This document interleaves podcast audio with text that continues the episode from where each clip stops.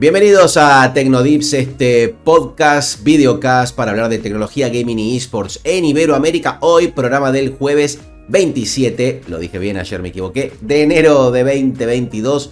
Vamos a meternos con la información en tecnología. Huawei tiene novedades, hizo presentaciones en el día de ayer, lanzó el móvil, el celular P50 Pro que cuenta con Snapdragon 888, solo hasta 4G, no trae 5 12 GB de RAM y 256 de almacenamiento interno como máximo. El almacenamiento interno me quedó un poco corto. La cámara es en colaboración con Leica, algo que viene teniendo Huawei hace tiempo. Se denomina Dual Matrix con cuatro sensores de hasta 64 megapíxeles. El precio 1.199 euros en el segmento gama alta, claramente.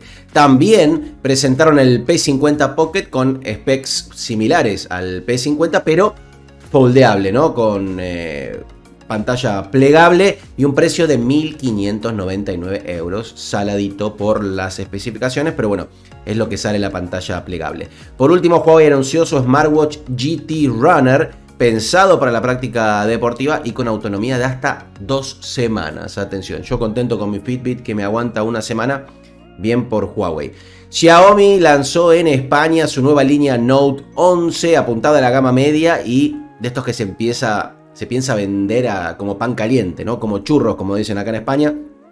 Estamos hablando que tiene buenas prestaciones, eh, hasta 8 GB de RAM, una cámara principal de hasta 108 megapíxeles y batería de 5000 mAh, lo cual es eh, interesante para la performance. Estos cuatro modelos están pensados en precios de 179 a 329 euros, así que mucho, bueno y barato, como dicen.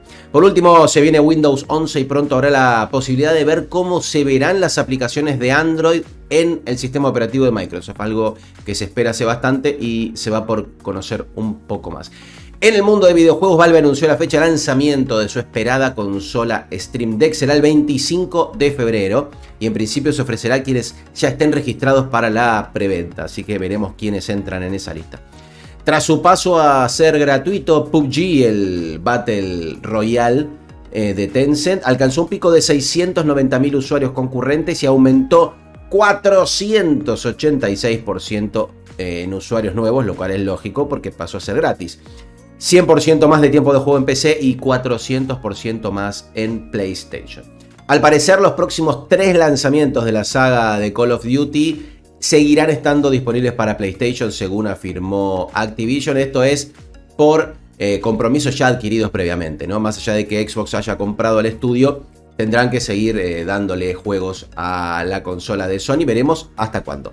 Halo Infinity, hablando de Xbox, se convirtió en el lanzamiento más exitoso de la historia de esa saga, con ya 20 millones de jugadores. En el apartado esports comenzó ayer la Liga Master de LVP de la League of Legends en Argentina con el debut esperado de Crew Esports, el equipo del El Kun que se fusionó o absorbió el roster de, de Coscu Army Team con Coscu, con Seco, con Grafo, con Buga, con un roster interesante a nivel audiencia, pero no le fue también el resultado, perdió en el debut con Boca.